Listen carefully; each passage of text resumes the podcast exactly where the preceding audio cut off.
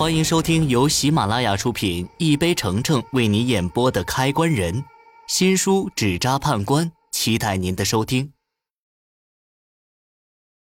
第一百零九集，老板说到这儿，我手里的面包也快啃完了，我又买了些小零食，跟老板告了别。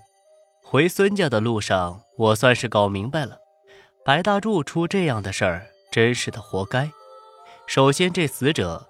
超市老板说他身子骨一向硬朗，是突发疾病而死的。单从这一点上就能看出死者并不属于寿终正寝。俗话说，人越老越怕死，死者肯定不甘心就这样死了。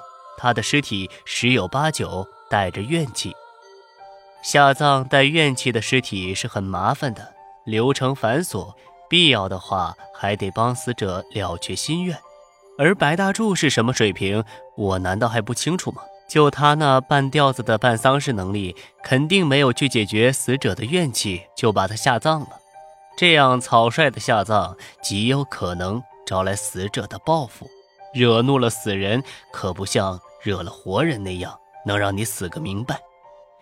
被死人缠上的话，轻则倒霉，重则丢命。如今白大柱半死不活地躺在医院里。很有可能是这个原因。其次就是白大柱又不守规矩来抢丧事活。虽然这事儿孙家两口子做的决定，可就算你是主家，也得守规矩。上营村的殡葬队都已经开始办丧事了，你却突然找了别人来接丧，这不纯纯的打人家脸吗？这里面的门道，孙家夫妻也许不懂，可白大柱一定懂。他为了赚钱，可真是把银行的规矩当作笑话呀！对于这种人，我突然有点不想管他的事儿。一而再、再而三的抢活，还是一些不自量力的活，总感觉我要是再管他的事儿，我都会跟着他一起倒霉。现在我的身上还有一堆烂摊子的事儿没有收拾，再出什么意外，我恐怕真没有办法承担相应的后果。想到这儿，我的脚步不自觉地顿住了。唉，白大柱这事儿啊，我真不想再继续管了。他肯定是做了什么事儿，惹怒了死者，才会变得这副模样。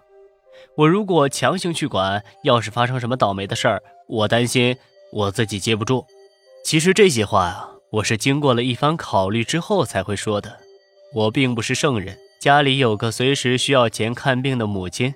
我要是真的出了什么意外，我的家人怎么办？他说的话里提到了白依依的事情，听着似乎白依依曾经好像发生过什么大事儿，还跟白大柱有关。不过我也只是仅仅好奇一下，没再继续问下去。回头想想，白一鸣说的也没错，能管管一下，不能管我就走人。不知不觉，我俩已经走到了孙家门口。正巧我们迎面撞上了一对男女，不是别人，正是等了半天的孙福两口子。我跟这两人打了个招呼，顺便说了下来意。具体内容大概就是白大柱回家后生病了，跟主家去世的老人有关。我现在需要去坟地那里看看。谁知我刚说完，孙福就一脸怒火：“好一个白大柱！要不是因为找他办丧事，我们家也不会鸡犬不宁的。”你们要真是因为他想去我母亲的坟看看，我告诉你们没门儿。孙福的言辞有些激烈，处处透露着他对白大柱的不满，这让我有些好奇起来。白大柱到底做了什么，惹得主家这么生气？孙大哥，你方便跟我说说白大柱做的事儿吗？他做的事儿如果真的会带来麻烦，我是个做先生的，没准儿还能帮你看看。事已至此，我打算好好问清楚白大柱做的事儿。如果听完我感觉自己没有办法解决，那我就跟白依依推了这事儿，让他另请高明。我找他办丧事，又不是找他来闹事儿。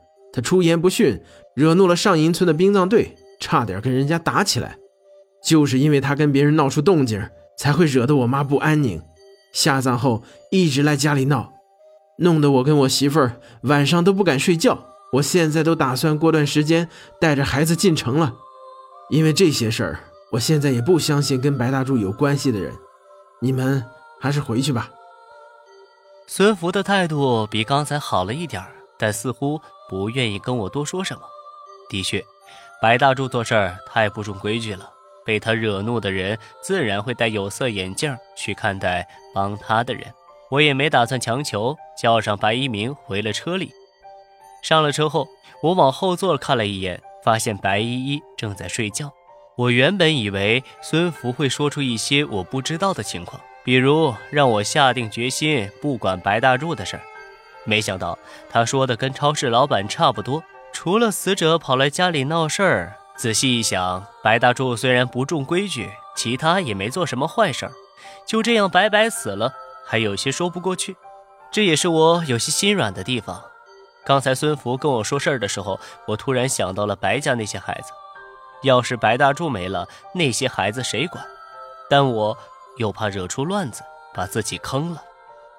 你想做什么，凭良心做就行。你师父张爷，我听说过，是个说一不二的大先生。你不妨按照他的方式来选择。白一鸣的这番话让我愣住了，他还真提醒我了。